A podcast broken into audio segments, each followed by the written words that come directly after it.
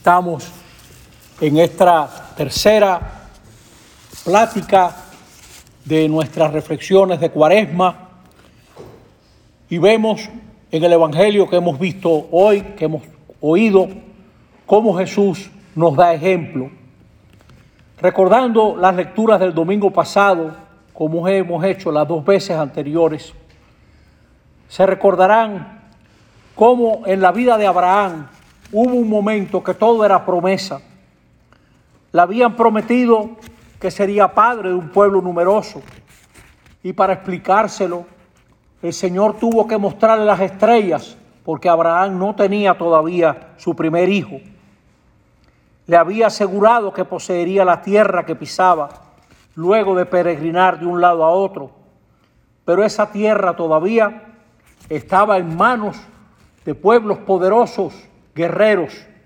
Abraham lo que tenía era preguntas y promesas y le preguntó al Señor, ¿cómo sabré yo que voy a poseer esta tierra?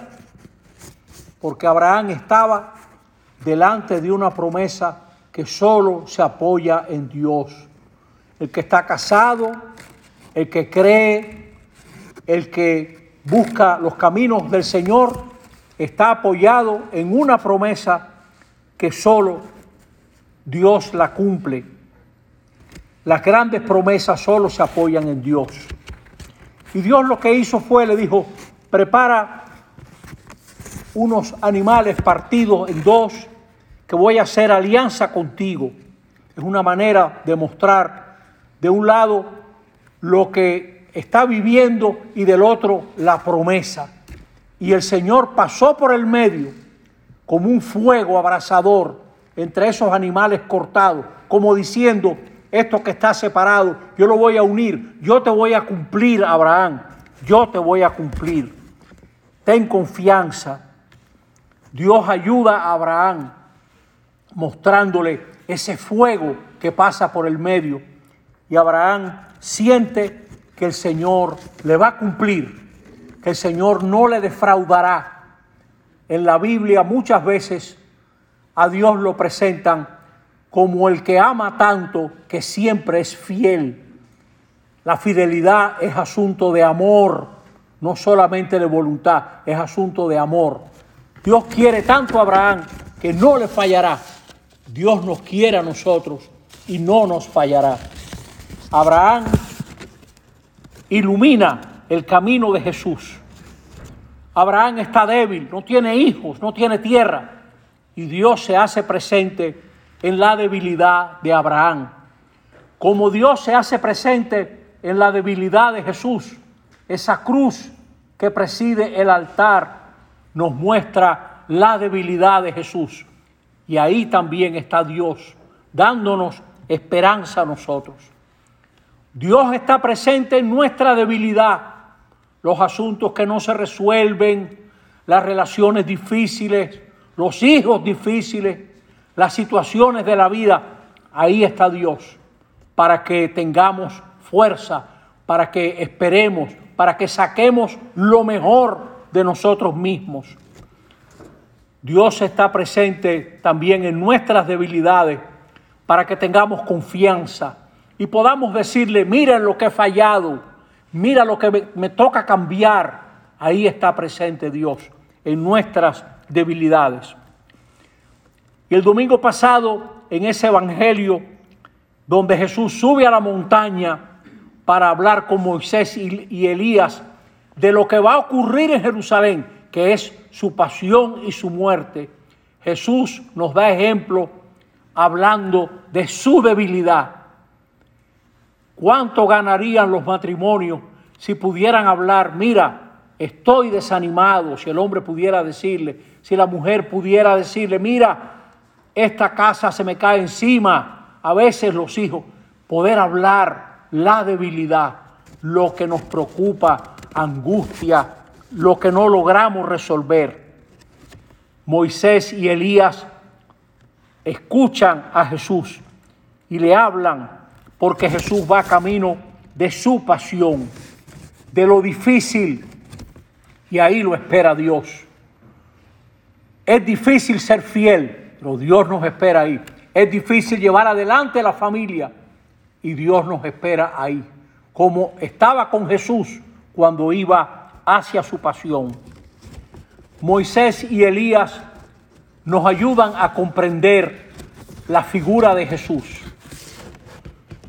Moisés fue el hombre que acompañó a su pueblo para salir de Egipto. Moisés fue el que oyó decir a Dios, he visto los dolores de mi pueblo. Dios no es indiferente ante nuestro dolor, los conoce. Moisés recibe el anuncio de Dios de que serán libres, de que hay que caminar el desierto. Moisés recibe la ley y Moisés se apoya en la amistad con Dios para llevar adelante el pueblo. Pero Moisés es menos que Jesús. Y Elías era el gran profeta que mantuvo, mantuvo la fidelidad de Israel en momentos difíciles.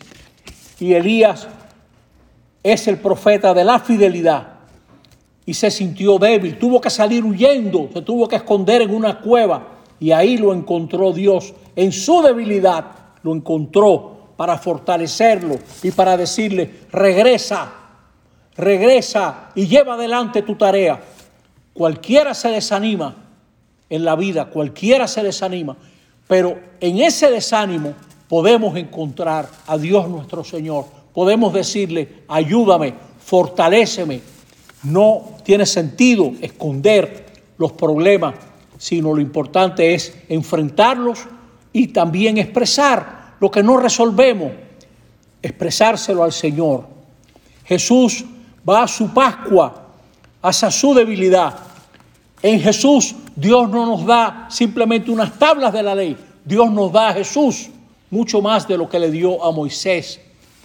En Jesús no solamente tenemos un profeta, tenemos al Mesías, mucho más que Elías. Tenemos entonces a aquel que cumple todas las promesas del Padre. Es como si el Padre nos dijera, ahí les doy mi hijo para que nadie se me desanime. Ahí le doy a mi hijo para que todo el mundo tenga como garantía que yo estoy comprometido con ustedes. Y es lo que vamos a celebrar en la Pascua. En la Pascua vamos a celebrar que Jesús de Nazaret fue fiel hasta la muerte y Dios lo resucitó. ¿Y cómo fue que Jesús fue logrando ser fiel? Entre otras cosas, a través de la oración. Ojalá que uno de los frutos de estas conversaciones de cuaresma sea que usted descubra el camino de la oración. Cada cual como pueda, el joven con sus palabras, el niño, la niña con sus palabras. Orar es hablar con Dios de aquello que vivimos. Orar es dejar que Dios nos fortalezca, porque la debilidad queda transformada en la oración. Veíamos el domingo pasado cómo Jesús se transfigura, transfigurado con la luz del Padre. Los discípulos se dan cuenta qué serio es todo lo de Jesús. Los que hemos vivido situaciones difíciles en la vida, lo que hemos visto pueblos enteros irse por un barranco y un abismo, podemos decir que la única esperanza en esta vida es el amor de Dios, que la única esperanza en esta vida es la luz de Dios y esa luz nos tiene que iluminar, así como Dios iluminó a Moisés en el Sinaí, ahora vemos a Jesús iluminado y los discípulos se dan cuenta Qué grande y qué serio es lo de Jesucristo. Qué grande todo lo que trae Jesús, su misión, su palabra, su mensaje. Qué lejos va Jesús para, para todo esto que están viviendo ellos. Fíjense cómo el Evangelio de Lucas el domingo pasado presentaba a Jesús como un nuevo Moisés. Moisés sube al monte donde está la nube y oye la voz de Dios y recibe la ley. Y ahora Jesús sube a un monte, viene la nube y lo que vemos es a Jesús solo. Es como si Lucas nos dijera, ese es el que ustedes tienen que seguir. Ese es el camino que ustedes tienen que llevar adelante. En medio de la nube, Pedro y los discípulos oyen una voz que dice, este es mi Hijo amado, escúchenlo. Este es mi Hijo amado, escúchenlo. Miren, estamos caminando la cuaresma y esto es una de las cosas importantes que tenemos que aprender. ¿En quién vamos a creer? Tenemos que creer en Jesús, tenemos que apoyarnos en Él. Déjeme hacerle una historia. Imagínese que usted fuera a una feria y en esa feria está el Señor y hay una ruleta y usted ve que el Señor va a jugar un número.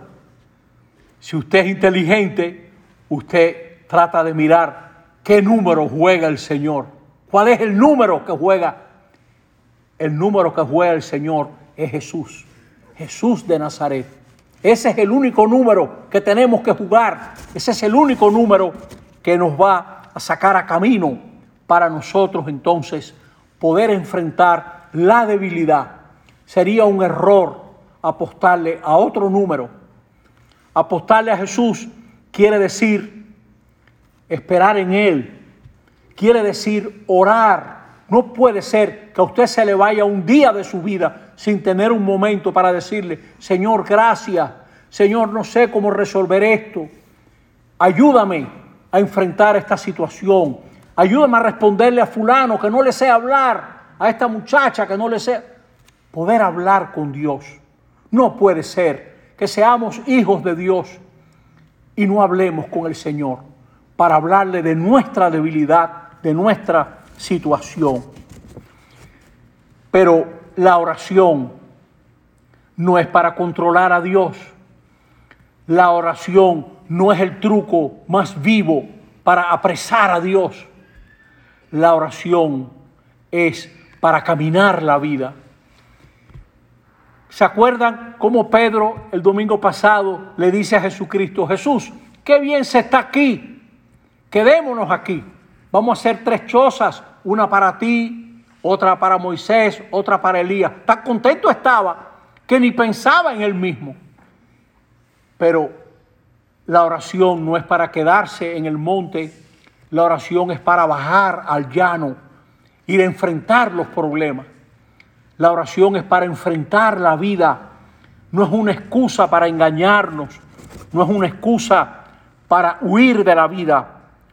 Ese Jesús, iluminado por la luz del Padre, nos ayuda a orar para vivir, orar para vivir, no para quedarnos en la oración y otra oración y otra, no, hay que orar para vivir, hay que traer la vida a la oración y la oración a la vida porque ella va a iluminar nuestra debilidad, lo que no sabemos, lo que no sabemos resolver. La oración es como una luz. Miren, le, quiero decir algo a los jóvenes y algo a la gente mayor.